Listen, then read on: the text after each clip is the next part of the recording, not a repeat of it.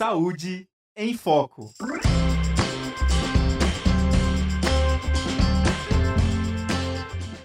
Olá, ouvintes e espectadores da Rádio Ninter, a rádio que toca conhecimento. Seja bem-vindo, seja bem-vinda. Nós estamos começando agora mais uma edição do Saúde em Foco, o programa que traz para você todos os assuntos relacionados ao universo da saúde. Lembrando que o nosso programa é uma parceria aqui da Rádio Ninter com a ESU, a Escola Superior de Saúde Única, aqui da Uninter.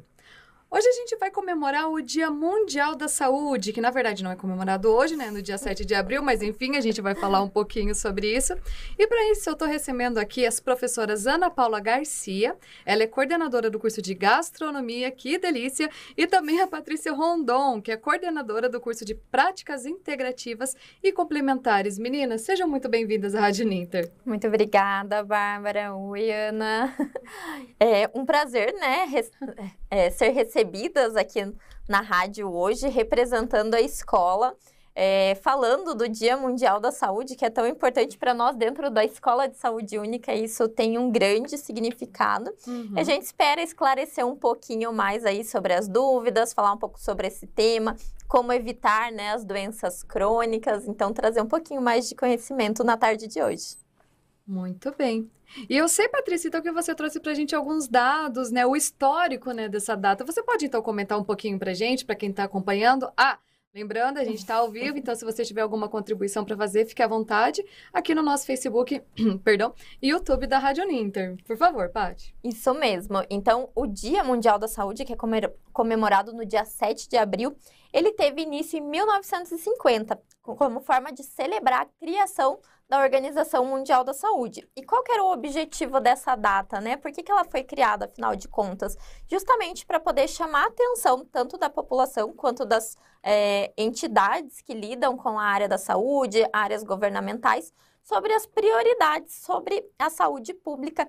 Então, essa data ela é muito importante uhum. para nós, né? Porque ela visa justamente é, chamar atenção para a saúde, o que as pessoas vêm fazendo para cuidar da sua saúde, o que pode ser feito, tanto por profissionais de saúde quanto pela, pelas entidades. Então, é uma data bem significativa. Eu lembro que quando eu estava é, na minha graduação, né, a gente sempre tinha aquelas campanhas na praça no Dia Mundial da Saúde, então que a gente ia para de fato levar mais uhum. informação para a população sobre essa data, a importância de se cuidar. Muito legal, Paty, que você falou sobre a graduação. Me lembrou também da minha, que quem é da área da saúde com certeza teve essas disciplinas de antropologia, sociologia no começo do curso. E a gente aprende muito sobre o conceito de saúde, inclusive, né? Então acho legal a gente começar até aqui a nossa conversa falando sobre isso que muitas vezes a gente acredita que saúde é a ausência de doenças, né? Uhum. Por muito tempo isso foi estabelecido, e hoje a gente sabe que esse conceito é muito mais amplo. Então nós entendemos que o indivíduo tem várias variáveis do dia dele, né? O lado social, cultural, a qualidade de vida. Então aqui hoje a gente tem dois cursos diferentes, né? da saúde conversando. É, e por isso que eu acho que essa conversa fica tão legal, porque a gente consegue ver com esse olhar né, diferente das duas áreas para o mesmo foco que é a saúde do indivíduo. E até a gastronomia, que a gente acha que não tem nada a ver com nada, né? O que a gastronomia está fazendo aqui? Ah, o alimento em si, a forma como a gente usa o alimento, como a gente faz o preparo, como a gente planeja um cardápio, também é saúde. Então é muito legal isso, a gente encontra essa promoção da saúde onde a gente menos imagina, né, Paty? Isso mesmo. E todo ano a Organização Mundial da Saúde ela determina qual é o tema da campanha daquele ano, né? Uhum. Esse ano, então, o tema é saúde para todos. Eu acho que é um tema bem relevante, né? É importante que todas as pessoas tenham o acesso à saúde.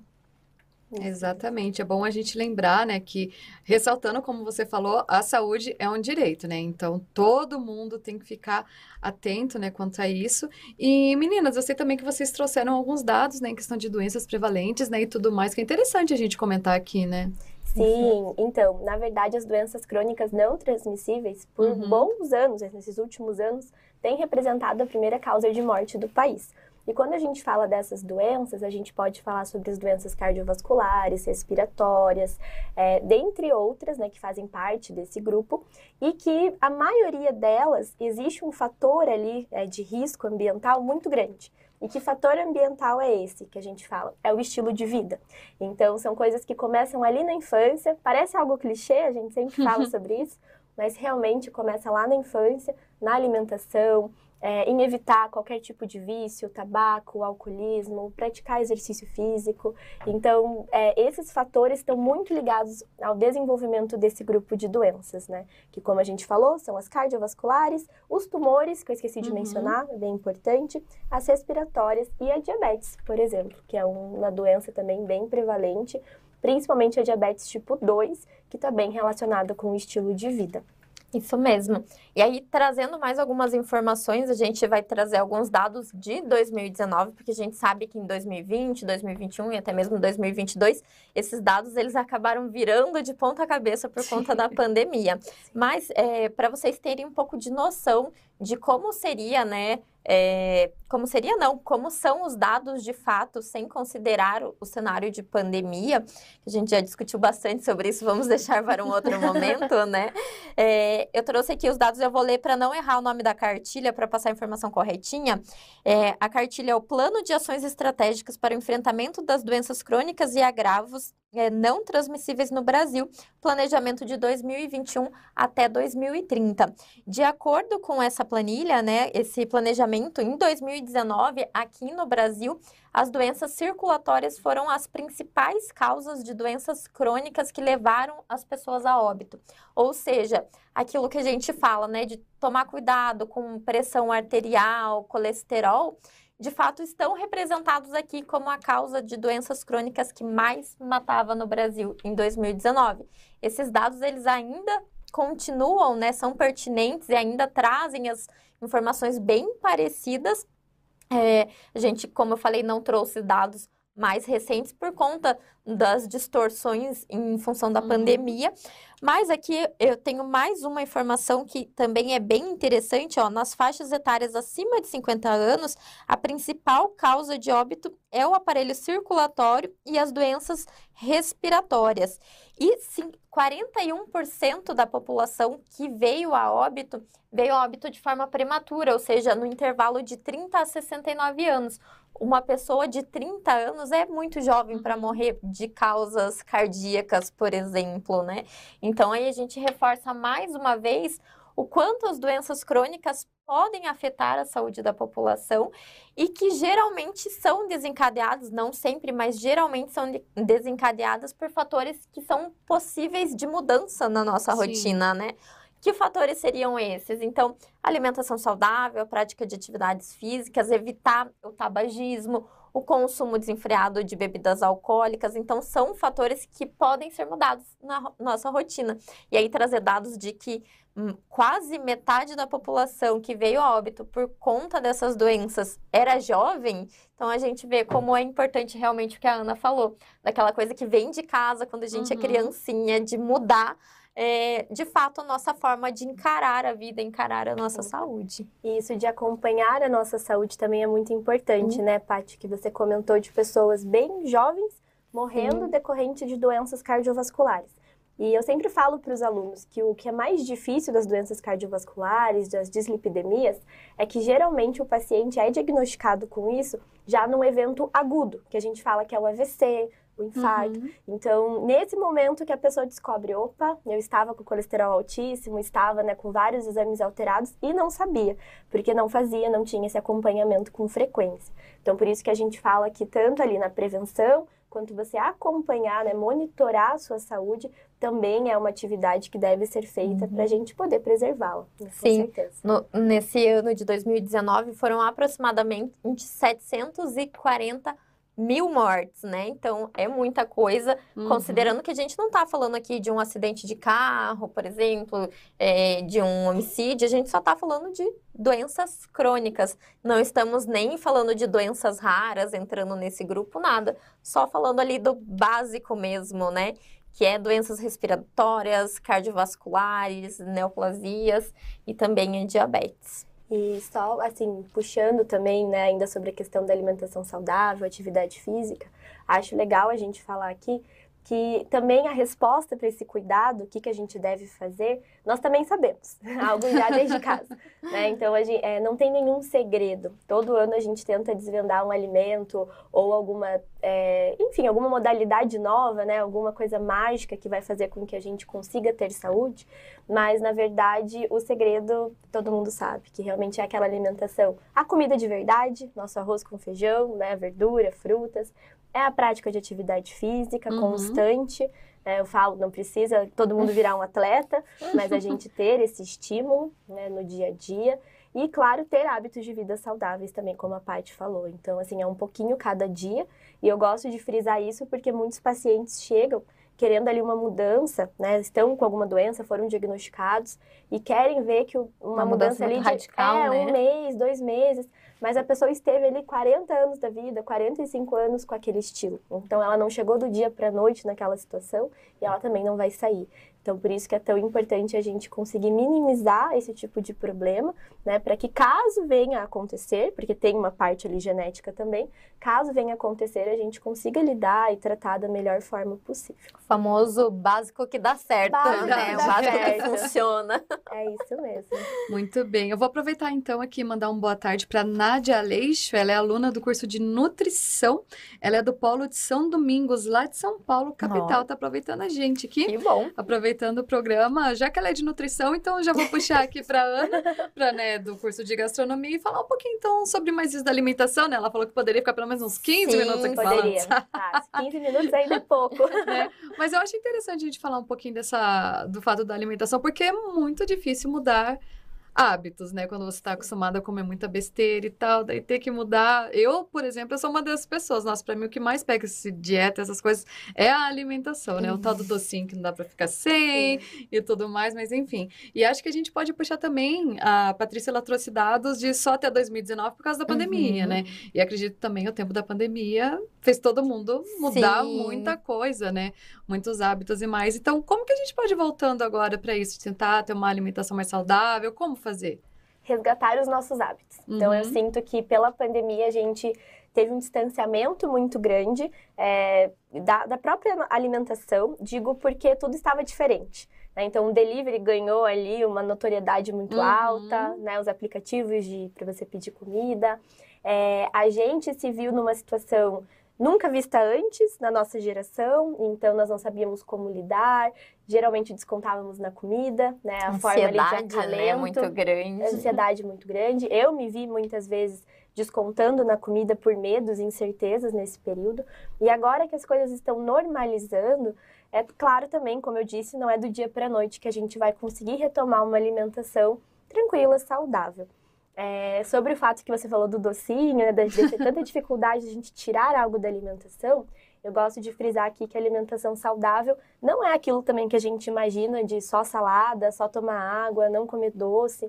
Até porque uma pessoa que está fissurada nessas questões também não está tendo uma vida saudável. Ela também não está vivendo com qualidade de vida.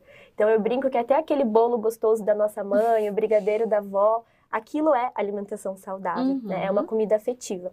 Então na nutrição, o que, que a gente tem cuidado, né, para falar sobre alimentação saudável?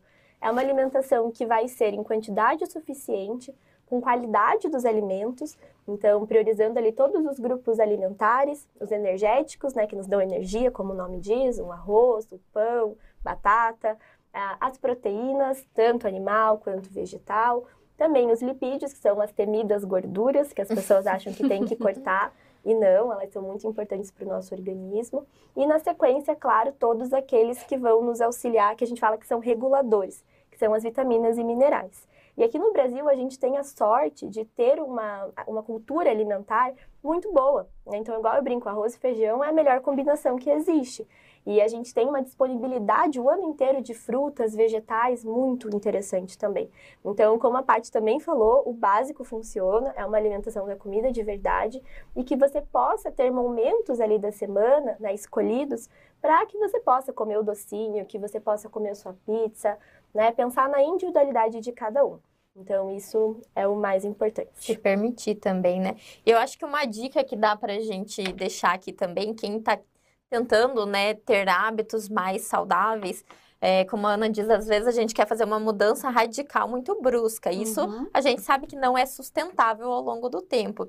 Então, tentar começar a trazer o equilíbrio, né? Não é você deixar de comer aquilo que você gosta, e sim trazer também alimentos que são mais saudáveis. Então, tra- você vai comer o, o doce lá, o bolinho da mãe que você gosta, mas também come uma fruta, né? Então, você não precisa cortar o doce. Mas traga também uma fruta, traga também uma salada. E uma coisa que eu acho que funciona muito, a gente tem, a gente trabalha no mesmo, na mesma sala, né? A gente tem nossos projetos. Então, encontre pessoas na sua rotina para fazer projetos junto com Uhum. você. Então, por exemplo, a gente tem o grupo de apoio em casa, então que é todo mundo que vai fazer a comida ali mais ou menos parecida, vai se apoiar na, na prática de atividade física. Ou então tem o grupo do trabalho, a gente tem o nosso grupinho do trabalho, então que é o Ah, o que, que você trouxe para comer hoje, né? Hoje você trouxe marmita, não trouxe? Vamos sair para comer? Vamos sair para comer, mas vamos sair para comer num lugar mais saudável. E aí todo mundo topa, porque tá todo mundo Uhum. Ali buscando o mesmo objetivo. Você não precisa deixar de sair para comer no seu intervalo. Mas, gu- bru, é, ó, atrapalhou inteiro. Busca um grupinho que também tem os mesmos objetivos que você, porque aí se torna mais fácil. A gente até brinca que a gente tem nosso grupo do WhatsApp. Todo mundo acorda de manhã, manda a foto da academia, o check-in da academia no grupo, né? Eu Depois todo há um mundo tempo. É. a mas- manda a foto da alimentação. E assim você você percebe que você não está sozinho no caminho, né? Então isso Uhum. faz com que você consiga levar esse projeto mais à frente até você criar os hábitos que os primeiros meses são mais difíceis. Então, tendo alguém para você se apoiar, isso vai ser mais fácil ao longo do tempo. Até para os alunos no curso de nutrição, quando eu vou dar aula, eu sempre falo.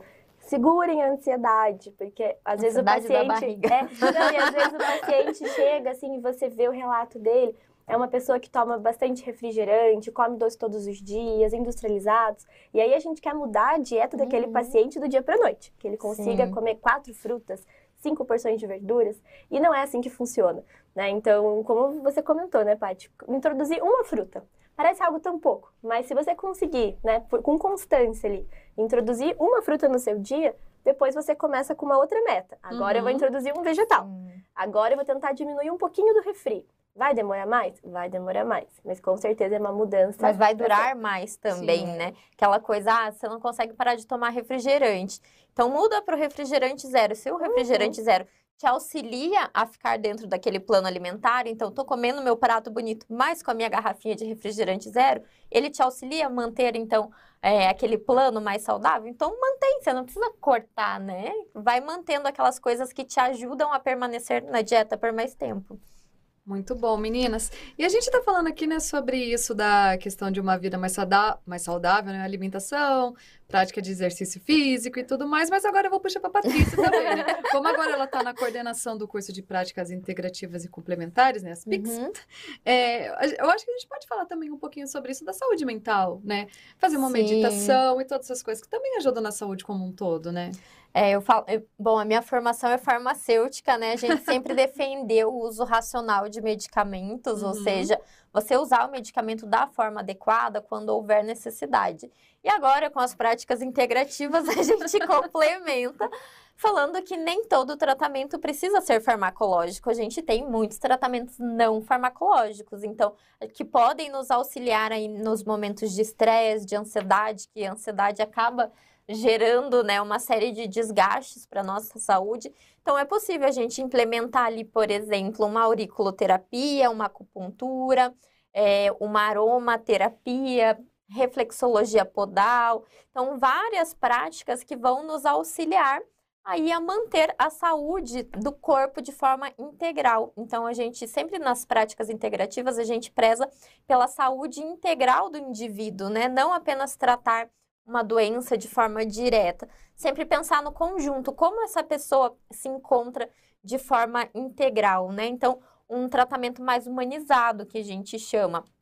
Você conseguir observar quais são os pontos para poder tratar. Então, é, não só muitas vezes que a gente parte para o medicamento alopático, né, que é o mais tradicional na farmácia, mas você também entender quais são, as causas que aquela ansiedade está trazendo, como você pode tratar essas causas e fazer com que o paciente de, de fato tenha um estilo de vida mais saudável e com maior qualidade de vida. Isso não significa necessariamente estar tomando medicamento, estar tá fazendo uhum. uma dieta da moda com uma suplementação específica, né? Às vezes a gente pensa muito naquilo que é palpável. Então, o que, que é palpável? É o suplemento, é o medicamento, né? E para nossa saúde, muitas vezes o que não é palpável nos traz muitos benefícios, né? Então, a saúde mental da pessoa, ela vai contribuir de forma geral para que ela tenha um equilíbrio maior e consiga, assim, então, buscar, né, uma qualidade de vida maior, tratando as suas doenças, uhum. tratando a sua alimentação,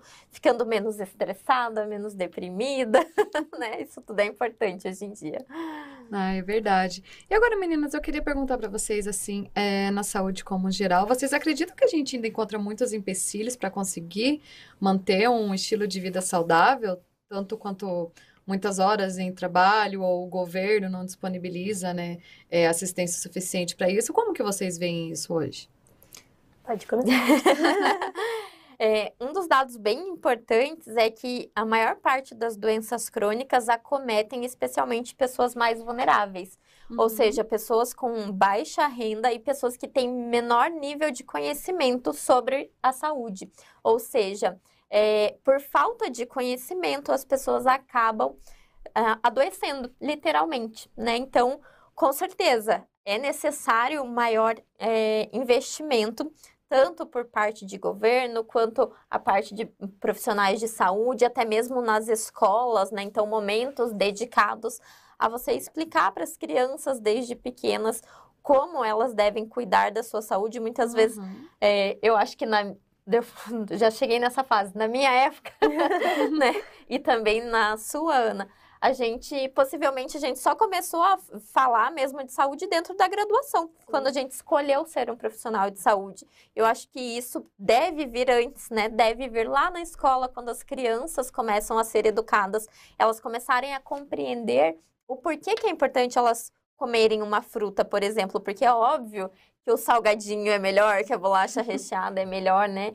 Então, esses dados que falam que as pessoas mais vulneráveis, ou seja, a, a, renda menor e a falta de acesso à informação são as pessoas mais doentes, deixa claro, eu acho, para a gente que falta, assim, um uhum. investimento maior para tentar, né, pelo menos diminuir esse tipo de problema aí que a gente vem enfrentando, né, e vamos enfrentar muito mais ao longo do tempo. Em relação, em, em relação às políticas públicas, é, se a gente para para pensar que nós estamos ainda tentando que todas as pessoas tenham acesso a um alimento, né? Como falar de alimentação uhum. saudável se a gente ainda nem conseguiu garantir o acesso, né? Tem pessoas que ainda Sim. passam fome. Parece uma realidade uhum. tão distante. Então, e aquela coisa, né? A né? saúde é um direito é. de todos e uma obrigação do Estado. Né? Exato, então concordo com a resposta da Patrícia, acredito que a gente tem um longo caminho pela frente.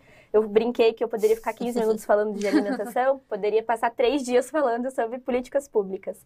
Então concordo que a gente tem aí ainda um gap muito grande para conseguir atender Sim. toda essa demanda, mas também não só falando sobre renda, sobre esse lado sociocultural, também como você comentou do trabalho. Eu acredito que a nossa geração, até assim, a geração Z, milênio, as últimas gerações. a gente nem sabe mais em qual A gente né? não sabe. É, e assim, eu, eu, sinto que a gente tá perdido. a gente se perdeu muito na pandemia sobre a questão do trabalho também, híbrido, remoto. Algumas pessoas não, nem voltaram para o presencial. É, foram formas diferentes que a gente está aprendendo, né, de viver. Então, com tanta tecnologia, com tantas mudanças, é, é, claro que isso vai afetar também a nossa alimentação, o nosso estilo de vida, os vícios, né, que nós estamos é, ali suscetíveis. Eu acho que não tem, acho não, eu acredito, né, que não tem como não impactar de alguma forma.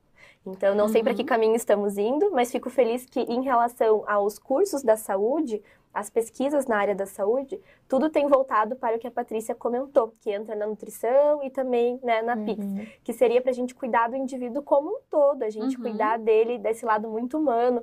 A gente fala da alimentação né, afetiva, do comer com atenção, com amor, e eu sinto que as áreas da, da saúde têm caminhado para esse lado. Então, vamos e com ver. certeza, a, cada vez mais a gente assume mais tarefas, né? Então a gente Uhum. começa a abraçar o mundo e isso com certeza vai ter um impacto, porque a, gente está sobrecarregando o nosso organismo, a gente não consegue descansar mais, a gente não consegue se alimentar bem mais, né? Então é, é o tudo congelado, o rápido, fácil, Sim. vou fazer um lanche porque não dá tempo. Esses dias eu vi uma reportagem onde falava que o consumo de feijão eh, na população brasileira tinha caído muito, né, Ana? Sim. Isso porque, eh, qual era o motivo por essa queda? Porque fazer feijão dá trabalho. então, hoje em dia já não cabe mais na rotina das pessoas o trabalho que é colocar um feijão para fazer, panela de pressão e tudo mais. Então, isso realmente é preocupante e traz outras pro- problemáticas, né? Síndrome de burnout, então, que é sobre esgotamento Uhum. é, mental das pessoas no trabalho. Então, isso com certeza é um ponto a ser revisto, eu acho. E só para completar, é, tem um escritor que eu gosto muito, que é o Michel Pollan. Em uma das obras dele, ele fala que nos Estados Unidos, as pessoas têm despendido muito mais tempo na semana para assistir programas de culinária do que de fato cozinhando. Então a gente ainda tem o apreço, a gente gosta desse Ah. tema, mas a gente não tem tido mais essa prática. E ele fala que quando a gente terceiriza a nossa alimentação, né, para uma outra pessoa preparar, a gente não sabe como ela está sendo preparada. Uhum. Então, isso é um risco muito grande e a gente está assinando assim, né? Estou ciente e Uhum. desejo continuar. E a gente não sabe os riscos que isso vai trazer a longo prazo. Quer dizer, a gente sabe, né? Mas. Eu arrisco dizer que a gente não gosta da culinária, a gente gosta da competição. o- Pode ser, pode ser Né? também. Do reality, Pode ali um ser. contra o outro, quem prepara mais E o rápido. problema é que a gente vai tendo esse distanciamento, né? Tem Sim. crianças hoje, quando a gente vai falar sobre alimentação saudável nas escolas, não sabe de onde vem o frango, não sabe que o suquinho ali de laranja, como foi o processo. Eles acham que o suco de laranja já cai ali direto da árvore, empacotado, né?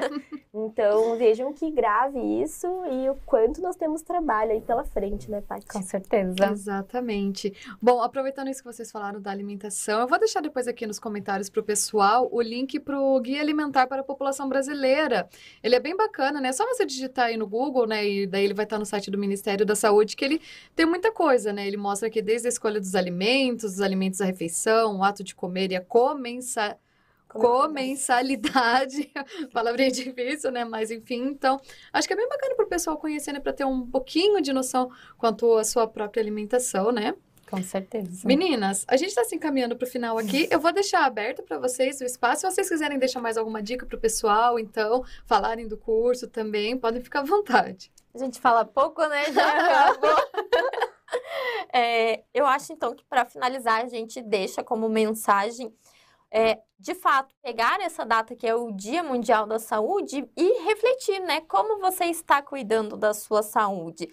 Como você enxerga que vai estar a sua saúde daqui a alguns anos? Quando a gente faz essa Uhum. reflexão rápida, a gente pensa, poxa, realmente, né? Essa semana, quantas vezes eu comi saudável? Ou seja, saudável é comida de verdade, como a Ana disse. Não precisa. Um, um bolo de chocolate, ele pode ser saudável, desde que ele não seja aquele congelado, né? Já preparado, cheio de aditivos. Mega industrializado. Exatamente. Tem alguns aplicativos bem interessantes que você escaneia o código de barras e ele diz o quanto que aquela comida seria saudável, né? Então, e aí ela justifica. Então, a nota de 0 a 10 é 5, porque tem muitos Uhum. aditivos, tem muitos conservantes, que é uma prática, uma bobeirinha. Então, vou na prateleira do mercado.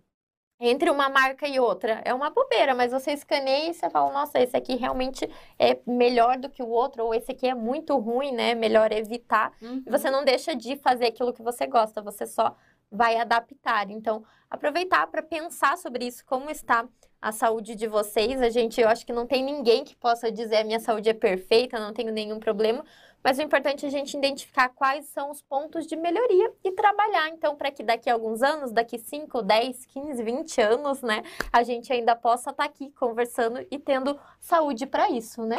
É isso mesmo. Eu, eu penso que a gente sempre fala sobre o futuro. Ah, quando eu me Planos, aposentar, né? quando eu coisa. E tudo bem, a gente quer envelhecer, mas como? Né? Como que vai ser a nossa velhice, no caso, Sim. essa fase tão importante da nossa vida? Então, quero deixar um recado que a gente já tem que fazer por agora, né? Que a saúde, como a gente falou, não é ausência de doenças, é uma qualidade de vida e que todas essas áreas que a gente comentou para vocês aqui nessa breve conversa estão interagindo juntas para fomentar o que seria então essa questão da gente ter esse monitoramento e fomentar a saúde. E sobre o guia alimentar, só para finalizar, nós ganhamos como o melhor guia do mundo. Eu acho isso Olha muito só. legal. né? A gente, Importante, Aham, né? A gente gosta de desmerecer o nosso trabalho, mas a gente tem que enaltecer, né? Então a gente ganhou como o melhor guia. E justamente porque ele traz de uma forma tão clara, tão dinâmica, sobre o que seria uma alimentação saudável. E ali você não vai ver sobre calorias, sobre macronutrientes, micronutrientes. Você vai ver sobre o comer com a sua família, sobre o compartilhar as refeições com os colegas de trabalho, sobre preferir comprar de uma pequena venda aí nas feiras. E vejam só, né? Com esses pequenos Uhum. passos, a gente consegue ser saudável sim. Só para finalizar, ó, vou aproveitar que a Ana ena- enalteceu o guia, vou falar que as práticas integrativas no Brasil também é referência mundial. Mas na verdade o que eu ia falar não era isso. É, pessoal, então vou, vou falar para vocês aproveitarem e seguirem as redes sociais da Escola Superior de Saúde Única, que é arroba UninterESU, com dois S, porque lá diariamente a gente traz dicas, né, de como manter a sua saúde, aborda temas direcionados para diversas áreas, então desde gerontologia, enfermagem, é, então diversos cursos, nutrição, é, meio ambiente, enfim, tudo que aborda ali dentro da nossa escola e a gente também tem a divulgação de diversos eventos gratuitos que vocês podem estar participando e estarem por dentro, né, dos assuntos referentes à saúde. É isso mesmo. Muito bem, meninas. Perfeito. Então, assim, a gente vai encerrar o programa de hoje. Patrícia, Ana Paula, mais uma vez, muito obrigada. Já fica aqui o convite para uma próxima agradece. presença aqui no Saúde em Foco.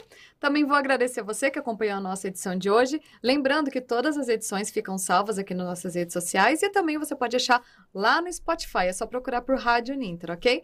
Na próxima terça-feira eu encontro vocês em mais uma edição do Saúde em Foco aqui na Rádio Ninter, a rádio que toca conhecimento. Tchau, tchau e até lá. Tchau. Saúde em Foco.